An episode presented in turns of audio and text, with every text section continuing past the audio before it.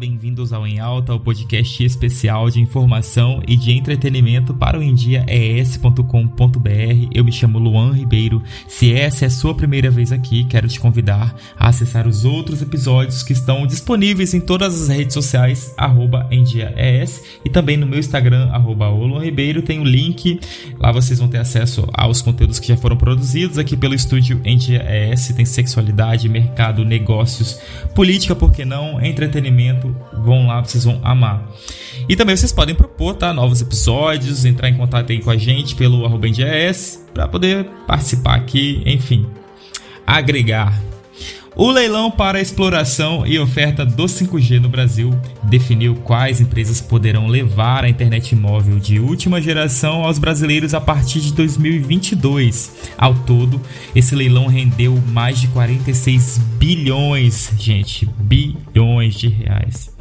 A expectativa após o leilão é que a implementação do 5G em todas as capitais e no Distrito Federal aconteça até julho de 2022. E cidades como São Paulo e Rio de Janeiro recebem as novas antenas ainda neste ano.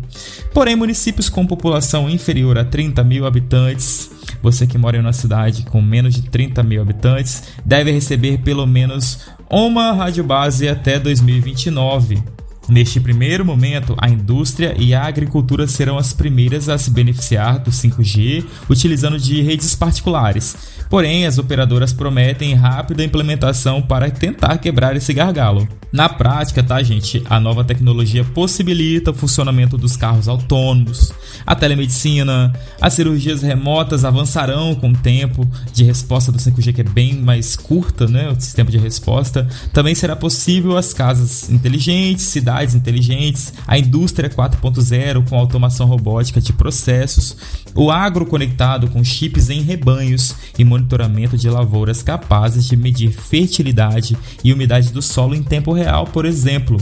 Os games e transações financeiras também terão ganho de performance e resultados, possibilitando criação de novos negócios para a gente se aprofundar mais né, sobre essa tecnologia 5G é, e seus efeitos, eu convidei o presidente do Prodeste. Prodeste é o Instituto de Tecnologia da Informação e Comunicação do Estado do Espírito Santo. É, o nome dele é Tasso Lugon, que já está aqui no podcast em alta para os ouvintes do nds.com.br. Seja bem-vindo, Tasso. Primeiramente, é um prazer estar com os ouvintes aqui do podcast de hoje. Sou Tasso Lugon e desde 2009 sou presidente do Instituto de Tecnologia da Informação e Comunicação do Estado do Espírito Santo, o PRODEST. O PRODEST é o órgão responsável né, por prestar os serviços de tecnologia da informação e comunicação para o governo do Estado. Sou graduado em Direito e em Administração com ênfase em Análise de Sistemas, cursei Engenharia Eletrônica e de Telecomunicações no Inatel. Também sou especialista em Gestão da Tecnologia da Informação e Comunicação com ênfase em Governança de TI já ocupei cargos de gestão no segmento de TI no Tribunal de Justiça do Espírito Santo e também no Ministério Público Estadual. O leilão do 5G ocorreu nessa semana, né? E explica pra gente o que é essa rede 5G, como funciona esse leilão, quem participam. Sim, o leilão do 5G aconteceu em Brasília.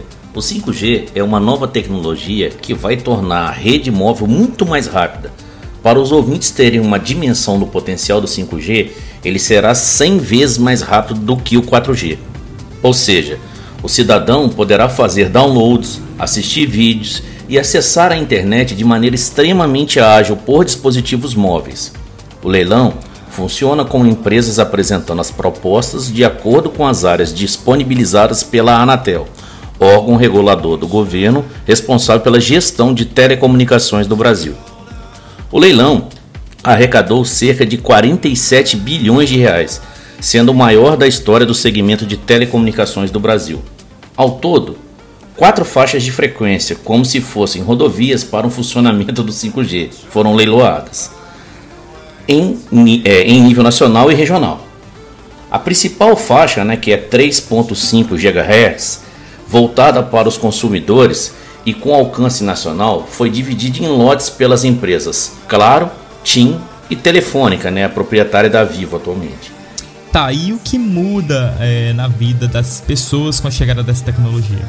Essa nova tecnologia vai contribuir para expandir a telemedicina, Além das consultas à distância realizadas atualmente, o 5G permitirá que cirurgias sejam feitas de maneira remota, ou seja, o médico poderá estar em outro hospital, por exemplo, para executar o procedimento cirúrgico.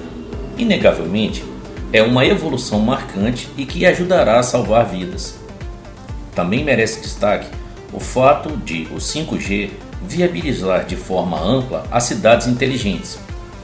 Afinal, essa tecnologia permitirá uma conexão mais estável e rápida, contribuindo para melhorar o sincronismo de sinais, a performance das câmeras de vídeo monitoramento e o fornecimento de serviços públicos digitais.